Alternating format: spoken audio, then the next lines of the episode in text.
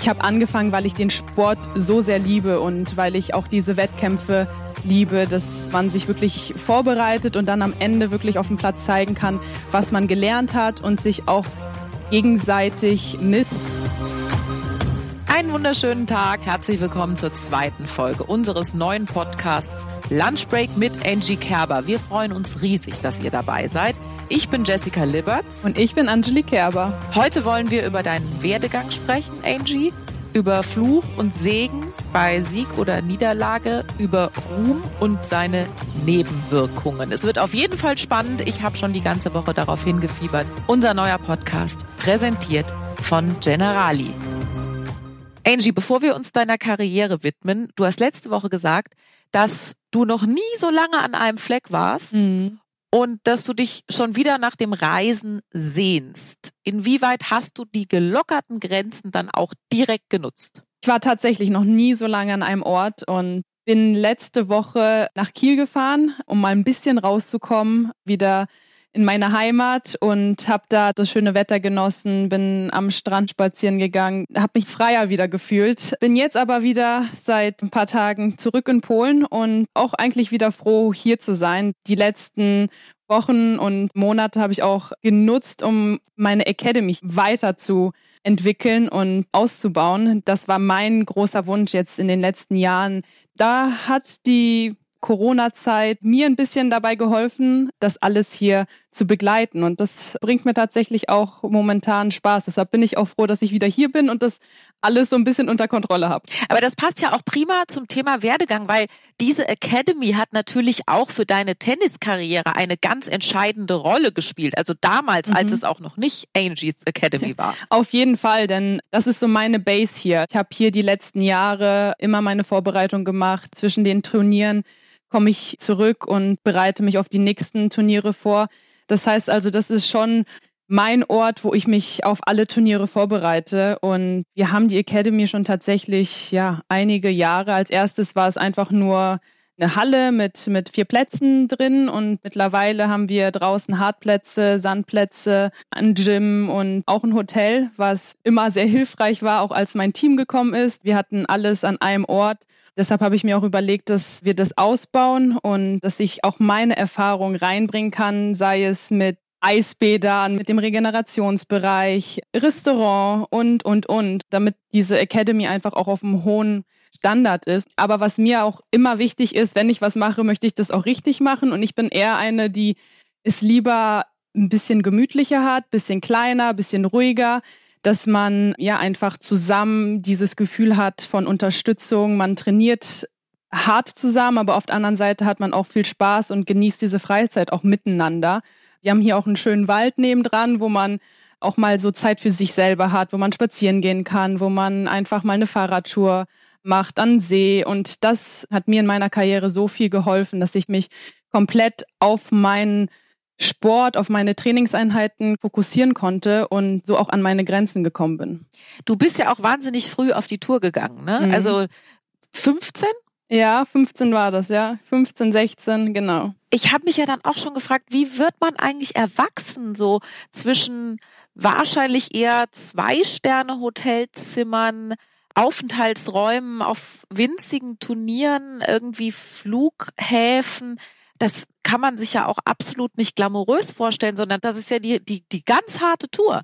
Auf jeden Fall. Und es war nicht glamourös am Anfang, das kann ich sagen, denn man fängt an, man hat natürlich auch diese finanziellen Möglichkeiten nicht. Selbst die Preisgelder, das reicht nicht aus, um die ganzen Nebenkosten zu stemmen. Man muss immer drauflegen. Man hat kein großes Team um sich herum. Man ist am Flughafen. Man muss schauen, wie man auch am günstigsten zum nächsten Ort kommt. Man hat dann irgendwie äh, stundenlange Aufenthalte an Flughäfen, dann die ganzen Wartezeiten.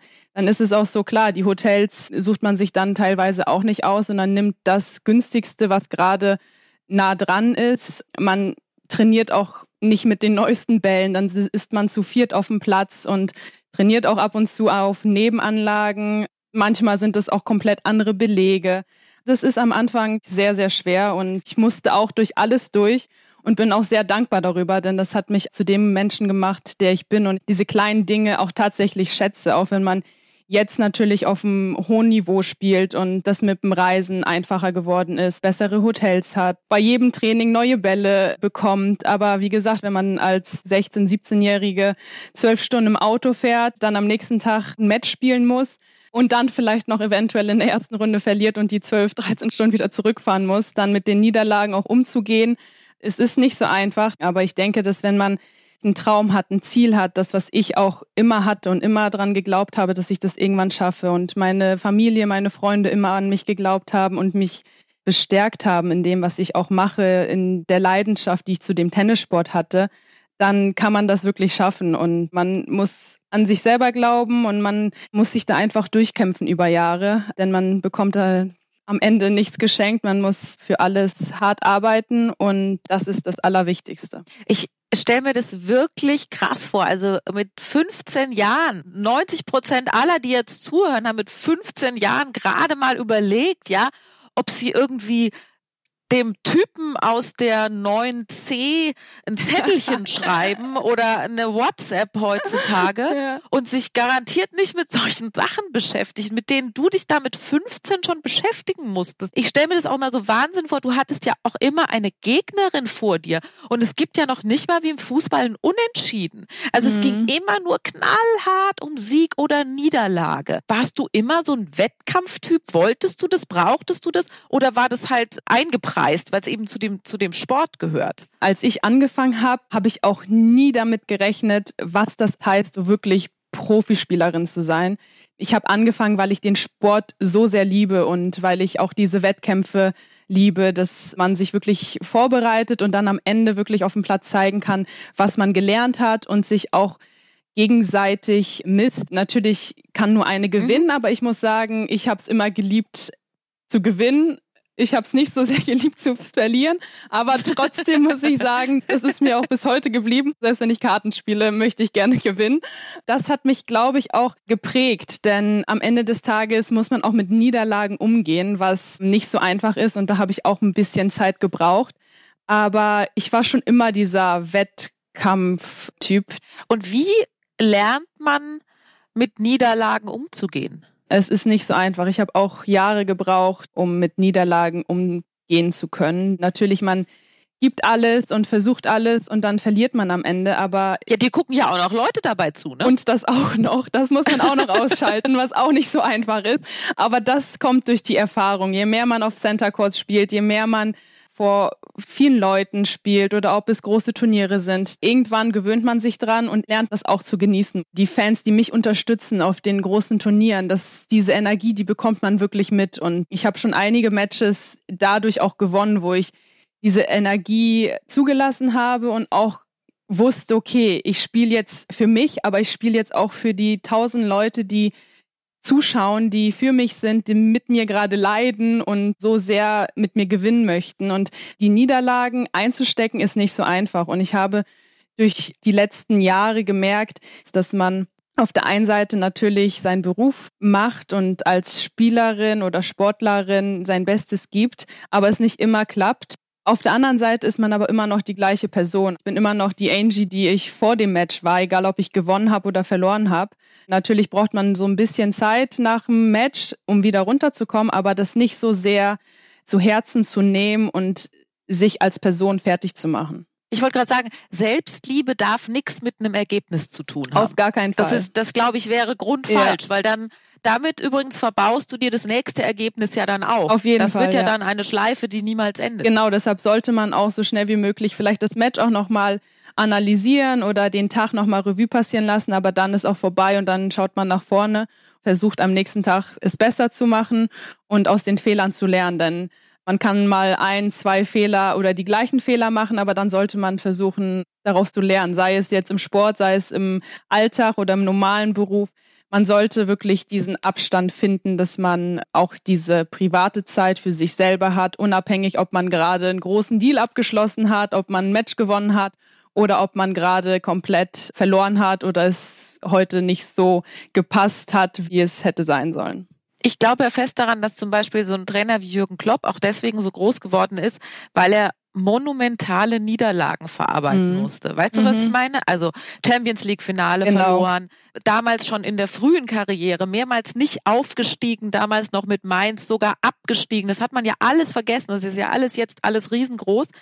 Und ich denke mal, dass gerade weil du ja auch am Anfang so schwere Jahre hattest, ja, und ja. dich immer da durchboxen konntest. Dadurch hattest du aber, glaube ich, auch das mentale Rüstzeug, um dann damit umzugehen, als es schließlich immer erfolgreicher wurde. Auf jeden Fall. Und ich glaube auch, dass das dazu geführt hat, dass ich am Ende jetzt nicht die jüngste Spielerin war, die einen Grand Slam gewonnen hat und die Nummer eins geworden ist, sondern dass ich das durch die Erfahrung über die Jahre gelernt habe. Und das ist ein Reifeprozess und ich war auch mit 15, 16, 17, ich war unfassbar schüchtern. Ich wusste auch nicht wirklich, okay, ist das jetzt richtig? Ich habe vieles auch angezweifelt, aber ich habe immer an mich geglaubt und ich wusste, was ich möchte und ich hatte die Unterstützung von meinen Leuten drumherum. Und auch ich hatte halt 2011 ein Jahr, wo ich viele Rückschläge hatte, schon fast davor war aufzuhören, wo ich überlegt habe, okay, so kann es nicht weitergehen. Ich weiß ja eigentlich, was ich kann, aber ich brauche irgendwie nochmal einen Input von irgendjemanden oder ich muss nochmal klar werden in meinem Kopf, nochmal meine Ziele wirklich konkret aufschreiben. Habe dann auch viele Niederlagen einstecken müssen und wusste dann auch, wie ich damit umgehen muss. Und als dann der Erfolg langsam Schritt für Schritt anfing, denn bei mir war das auch nicht so von heute auf morgen. Ich war über Jahre in den Top Ten und irgendwann habe ich dann mein Halbfinale beim Grand Slam gespielt, dann noch einmal, habe Turniere, viele Finals auch gespielt, die ich verloren habe. Ich glaube, ich habe mehr Finals in meiner Karriere verloren als gewonnen, aber die großen habe ich zum Glück gewonnen. Das, was auf jeden Fall zählt.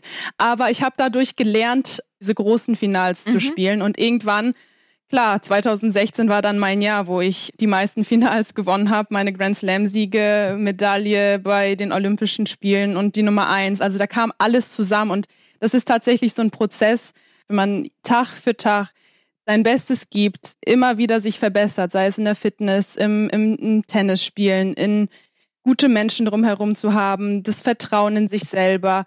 Man schafft es nicht alleine, aber wenn man das alles wirklich so Schritt für Schritt macht, dann zahlt sich harte Arbeit aus. 2016, das war natürlich absolut dein Jahr. Du hast es eben schon gesagt, Sieg bei den Australian Open, Silber bei den Olympischen Spielen, Finale Wimbledon, Sieg US Open, am übernächsten Tag Nummer eins der Welt. Auf einmal nicht, aber zumindest nach dem Jahr warst du ja dann auch weltberühmt. Das kann man nicht anders sagen. Du warst, du bist es immer noch, aber du mhm. warst quasi nach dem Jahr weltberühmt. Und ich erinnere mich, dass Whitney Houston mal gesagt hat, Success doesn't change anything, but fame does. Also Erfolg ändert nichts, Ruhm ändert alles. Wie hast du plötzlich auch diesen neuen Anspruch in der Öffentlichkeit Das war komplettes Neuland für mich alles. Natürlich habe ich meinen Traum erfüllt. Ich habe das alles erreicht, was ich mir über Jahre erträumt habe. Ich habe diese neuen Erfahrungen genossen und ich würde auch jetzt, wenn ich zurückschaue, würde ich alles genauso machen wie damals. Man wird ein bisschen vorsichtiger dann auch, was man macht. Man muss auch lernen, mal Nein zu sagen, denn ich war immer jemand, der jedem alles recht machen wollte und immer Ja eigentlich gesagt hat, aber dass man auch mal auf sich schaut und mal Nein zu verschiedenen Sachen sagt gesagt, das habe ich gelernt. Das war ein ganz, ganz wichtiger Teil auch für mich als Person, denn ich bin auch als Person dadurch erwachsener geworden, viel reifer geworden. Ja, kann mittlerweile auch gut damit umgehen, denn ich habe immer meine Privatsphäre, sagen wir mal, geschützt, die ich auch immer noch schützen werde und möchte. Aber auf der anderen Seite möchte ich auch den Menschen mitgeben oder zeigen, wie mein Weg weitergeht und was ich gelernt habe, auch weitergeben, sei es in der Academy, sei es mit Jugendspielern oder die auch den Traum haben, irgendwann mal einen Grand Slam zu gewinnen. Also dieses Weitergeben würde ich schon irgendwann mal gerne machen, denn ich bin unfassbar dankbar für das, was ich alles erleben durfte. Also ich feiere das unglaublich. Ich feiere dich unglaublich. Ich finde es toll als Vorbild für Mädchen, als Vorbild dafür, dass man es schaffen kann, wenn man einen Traum hat und wenn man hart arbeitet und dass man nicht nur zwei Monate durch ein Casting muss oder dass man nicht nur Bilder auf Instagram hochlädt, sondern dass man wirklich was tut. Ich glaube, das ist ganz, ganz wichtig und dass du selbstständig bist, als Frau es auch allen gezeigt hast. Ja. Ähm, nicht ganz alleine natürlich, aber trotzdem auch immer in dieser Führungsrolle. Und du hast dir dann auch noch die Krone aufgesetzt, Wimbledon. Mhm. Das war ja auch ein unvergessener Moment für Fall. uns alle. Ja. Das ist ja auch so ein Moment, wo man sieht, wo warst du denn, als ja. Angie 2018 Wimbledon gewonnen hat? Ähm, welchen Moment wirst du für immer im Herzen tragen? Was war für dich der Magic Moment von Wimbledon? Also der Magic Moment von Wimbledon war natürlich, als ich den Matchball verwandelt habe. Da bekomme ich immer noch Gänsehaut, wenn ich darüber spreche. Denn mein Traum war es, immer Wimbledon zu gewinnen. Und ich hatte die zweite Chance, nochmal gegen Serena zu spielen. Und ich weiß noch ganz genau, ich wusste, das ist der Tag, in dem ich mein bestes Tennis spielen muss gegen sie denn sie wird mir nichts schenken. Sie hat bis zum Ende gekämpft und als ich den Matchball verwandelt habe, mich dann auf den Boden hingelegt habe und wusste, es ist wirklich geschafft. Ich habe Wimbledon gewonnen. Ja, was unglaublich war, weil das war immer diese Vorstellung in meinem Kopf, als ich ein kleines Mädchen war, zu Hause gegen die Ballwand gespielt habe, hatte ich in meinem Kopf irgendwann mal diesen Teller hochzuhalten. Und mein Magic Moment von Wimbledon war der Matchball und dann die ganze Zeremonie, das alles, was danach kam, als ich dann auf dem Balkon mit der Schale durfte, die ganzen Fans vor mir sah. Also das waren dann unzählige Momente, die ich nie in meinem Leben vergessen werde. Ich war letztes Jahr auch zum ersten Mal in Wimbledon ganz privat, so als Tennisfan. Ja. ja. Ich habe auf diesem Hügel Pims getrunken. Ich habe mir einen Strohhut gekauft, was man halt alles so macht. Mhm. Und mir ist aufgefallen, was ich nie so gesehen habe, natürlich auch im, im, Fernsehen, ist, wie unglaublich eng das da auch alles ist, ja. Mhm. Also man kann sich da ja auch überhaupt nicht richtig aus dem Weg gehen. Und mal eine ganz banale Frage. Musst du dich da als Spielerin auch so durch die Massen kämpfen oder bekommst du da irgendwie, kriegt man Bodyguards da äh, irgendwie an die Hand? Ich meine, das ist echt schräg. Man kommt ja da kaum durch. Ja, also Wimbledon ist ganz speziell. Also ich meine die Tradition auch, dass alle Spieler weiß tragen. Dann spielen wir auf dem heiligen Rasen. Die Wimbledon-Stimmung ist was ganz Spezielles und was ganz Besonderes. Aber wir Spieler, wir kommen von hinten, wir haben so einen Fahrdienst, haben halt so ein Gate, da werden wir abgeliefert und da fahren wir dann auch wieder zurück ins Hotel. Unter der ganzen Anlage ist ein Gang. Wir müssen jetzt nicht durch die ganze Menge. Da müsste man dann tatsächlich 10, 15 Minuten länger einplanen als sonst. Siehst du, ich habe mir nämlich noch gedacht, es muss Geheimgänge ja, geben. Es gibt darunter Geheimgänge. Weil kein Mensch kommt da sonst durch. Da hast du recht, da hast du recht gehabt. Und sag mal, ich weiß jetzt nicht, ich glaube, bei dir war nie die Queen da, aber musstest du so einen Knicks eigentlich dann machen vor der Royal Box? Musste ich nicht, aber man geht ja zusammen auf den Sandcar Court drauf und egal ob man verliert oder gewinnt, man wartet auf die Gegnerin und dann geht man zusammen wieder raus. Und es ist alles ganz anders. Da muss man sich auch erstmal informieren, wie das wirklich abläuft, denn es ist anders als bei anderen. Also da gibt es ein richtiges Protokoll. Ja, nicht ganz. Also das wird uns dann am Anfang gesagt und dann sagen die uns ungefähr ein bisschen, was wir machen sollen und das war's. Also es ist jetzt keine fünf Minuten lange Rede, die die uns halten, sondern einfach nur so ein paar Punkte, die wir einhalten sollen und dann macht auch jeder seins, weil so wird man auch ein bisschen in seiner Routine gestört, wenn man zu viel im Kopf hat. Ja, klar. Wieso war denn, was glaubst du, war Wimbledon dein Traum? Weißt du, es hätte ja auch die Nummer eins sein können. Mhm. Und war dir zu diesem Zeitpunkt auch sofort bewusst, eben wie du schon gesagt hast, das war, war dir auch in dem Match schon bewusst möglicherweise, dass du dir gerade einen Traum erfüllst? Oder kam das eher danach so wie so ein Gedanke, der dann so nach dem Motto, hey, ähm, krass, Jetzt, das war's ja. Das habe ich mir mein Leben lang gewünscht. Jetzt ist es da. Also ich glaube und ich muss sagen, dass es bei mir tatsächlich so eine Reihenfolge des Ganzen war. Also wenn man meine ganze Karriere sieht mit meinen Auf und Abs, mein erster Grand Slam in Australien, was auch für mich ein Magic Moment war, weil das war mein erster Grand Slam Titel, den ich gewonnen habe als jemand, der gegen eine Serena gewonnen hat damals das erste Mal, wo niemand an mich geglaubt hat, muss ich sagen, war das für mich so der Moment oder der Anfang einer zweiten Karriere der letzte Schritt, wirklich nochmal auf einem hohen Niveau zu spielen und über Jahre auch das abliefern zu können. Denn alle haben gedacht, okay, vielleicht hat sie jetzt ein Grand Slam gewonnen und mal gucken, was jetzt weiterkommt. Aber ich habe dann in dem Jahr noch eins gewonnen, wo ich dann durch New York, durch die US Open Nummer eins geworden bin. Dann hatte ich 2017 ein bisschen schlechteres Jahr. Die ungeraden waren nie so deine Jahre, ne? Nee, meine Jahre sind eher die geraden Jahre. Aber genau nach diesem Jahr, nach 2017, dann 2018 Wimbledon zu gewinnen. Das Turnier, was ich mein Leben lang gewinnen wollte, worauf ich über Jahre hingearbeitet habe, das hat noch besonderer gemacht, dass ich da wirklich auch allen gezeigt habe und mir vor allem, dass ich meinen Traum erfüllt habe, mein Wimbledon gewonnen habe und ja, es mir nie mehr jemand wegnehmen kann. Du hast mal in einem Interview gesagt, Letztlich ist es genau das Leben, das ich mir erhofft und vorgestellt habe, auch wenn es mit dem ganzen Reisen natürlich nicht immer einfach mhm. ist. Aber man macht das ja auch nicht sein ganzes Leben lang. So, Corona hat jetzt ja ein bisschen so einen Vorgeschmack geboten. Wir haben auf der einen Seite beim letzten Mal schon festgestellt, wie sehr du Tennis vermisst. Ja. Also, dass du auf jeden Fall nochmal angreifen möchtest. Auf der anderen Seite hattest du jetzt mal so die Zeit, ein paar Wochen, Monate ohne Tennis zu erleben. Mhm. Was für Gedanken hast du dir da möglicherweise schon gemacht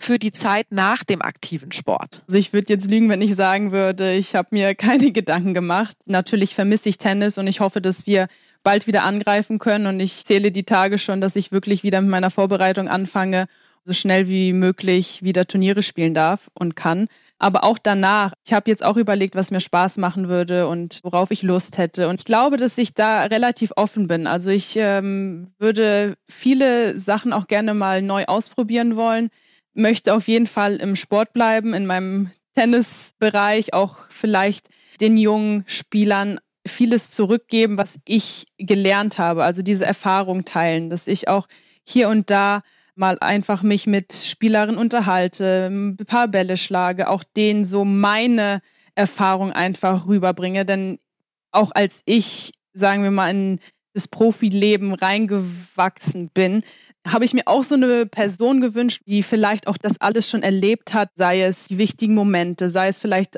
das ein oder andere anders machen, die Erfahrung, die man dann jetzt im Nachhinein auch aus einer ganz anderen Perspektive sieht und Spielern zurückgeben kann. Und das könnte ich mir vorstellen, aber auch andere Sachen, also komplett vielleicht unabhängig vom Sport was machen. Ich äh, bin ja noch in meiner aktiven Zeit und das ist erstmal die große Vorfreude, aber auch was danach kommt. Also da habe ich auch keine Angst, sondern ich bin da eher entspannt und denke, dass das, was kommen wird, auch danach gut sein wird. Also was mir wirklich imponiert, ist, dass du dich ja nicht nur als Tennisspielerin, sondern eben auch als Persönlichkeit wirklich so entwickelt hast. Und das haben wir ja vorhin schon mal kurz angeteasert, aber ich finde es wirklich interessant, wie man es schafft, so die Selbstbewertung einfach auch loszulösen. Mhm von diesen Ergebnissen? Wie gelingt es dir so auch loszulassen? Also das ist ein Prozess und da muss ich sagen, also auch am Anfang, als ich auch vieles über mich gelesen habe. Man muss es einfach akzeptieren. Man muss lernen, es nicht an sich ranzulassen. Man muss es versuchen zu trennen und seinen Weg weiterzugehen. Denn ich glaube, dass jeder für sich selber einfach seinen eigenen Weg finden muss, mit verschiedenen Situationen umzugehen und sich selber besser kennenlernen. Was sind denn für dich so Momente, die dich glücklich machen? Weil ich finde ja, dass Geld und Erfolg zwangsläufig nicht glücklich machen. Nee, das, das, ist stimmt. zwar eine landläufig, zwar weit verbreitete, aber doch sehr irrige Annahme. Das sehe ich genauso. Ich äh, muss sagen, was mich glücklich macht, sind immer diese kleinen Dinge im Leben. Und das sehe ich jetzt in dieser Corona-Zeit noch mehr sei es mit Freunden einfach nur einen Kaffee trinken gehen, rausgehen, spazieren gehen, ans Meer oder auch einfach ein Buch lesen, wo man auch Zeit hat und nicht gestresst ist. Man hat jetzt eine halbe Stunde, man kann jetzt ein Kapitel lesen und man muss weitergehen. Also für mich ist Luxus, und das habe ich immer betont, ist Zeit.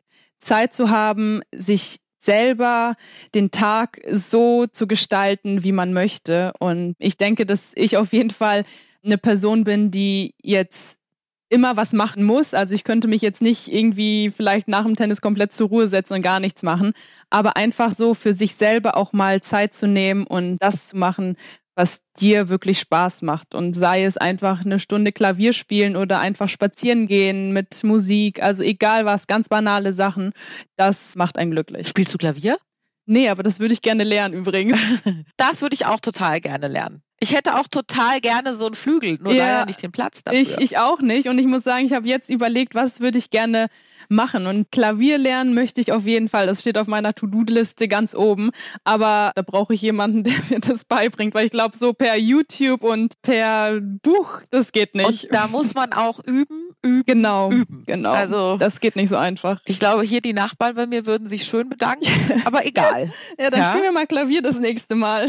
Ja, genau. Sehr gut. Hattest du eigentlich ähm, abschließend mal gefragt, jetzt überhaupt zwischendurch schon mal wieder einen Schläger in der Hand? Ich hatte tatsächlich schon den Schläger in der yeah. Hand. Und es war echt schön. Ich habe es so sehr genossen. Ich habe zwar gar kein Gefühl gehabt, die ersten zehn Minuten, aber man verlernt es nicht. Und es war echt ein schönes Gefühl, wieder einfach Bälle zu schlagen. Und jetzt darf man das ja auch wieder. Und ich werde jetzt auch versuchen, ein bisschen mehr wieder zu schlagen und ein bisschen in Form zu kommen. Denn wer weiß, wann es weitergeht. Ja, wir sind gespannt. Es gibt ja momentan schon Ausweichtermine, mhm. auch für die großen Turniere aber wir werden sehen, wann die dann wirklich stattfinden. Genau. Wir haben ja gelernt, man darf nichts planen. Man muss von Tag zu Tag schauen momentan. Genau, go with the flow. Genau. Mehr über Tennis reden wir in der nächsten Folge. Da bin ich als äh, sehr mäßige Hobbyspielerin sehr gespannt. Wobei bei mir heißt das nicht Tennis, bei mir heißt das Zennis, aber das erklären wir euch dann alles beim nächsten Mal. Angie, es war wieder ein Fest. Zum Abschluss gibt's noch unser Entweder-Oder. Ach ja, genau. Äh, nicht vergessen. Also zum ersten, bald geht's ja vielleicht auch wieder in den Flieger, also Gang oder Fenster? Auf jeden Fall Fenster, denn da kann man sich immer wieder an die Wand lehnen, bisschen schlafen, niemand fährt einen über die Füße, also ich bin auf jeden Fall ein Fenstermensch. Selfie oder Autogramm? Darf man überhaupt ein Selfie machen momentan? Das ist echt eine gute Aktuell Frage, muss ich sagen. Nicht. Aber ich bin eher ein Selfie-Typ. Handgepäck oder großer Koffer? Gut, also ich glaube, ich brauche alles. Ich brauche Handgepäck, ich brauche drei große Koffer und ich brauche noch Übergewicht für meine ganzen Sachen. Aber am einfachsten ist es natürlich immer mit Handgepäck zu reisen und dann weiß ich, okay, ich fliege jetzt in Urlaub, wenn ich Handgepäck habe. Ha, für dich ist Handgepäck dann also sozusagen äh, mhm. das Urlaubsgepäck, siehst du? Ja. Das ist auch ungewöhnlich. Also, liebe Angie, wir hören uns nächste Woche wieder bei unserem neuen Podcast Lunch Break mit Angie Kerber. Ich hoffe, es hat euch genauso viel Spaß gemacht wie uns. Macht's gut, ihr Lieben. Tschüss. Tschüss.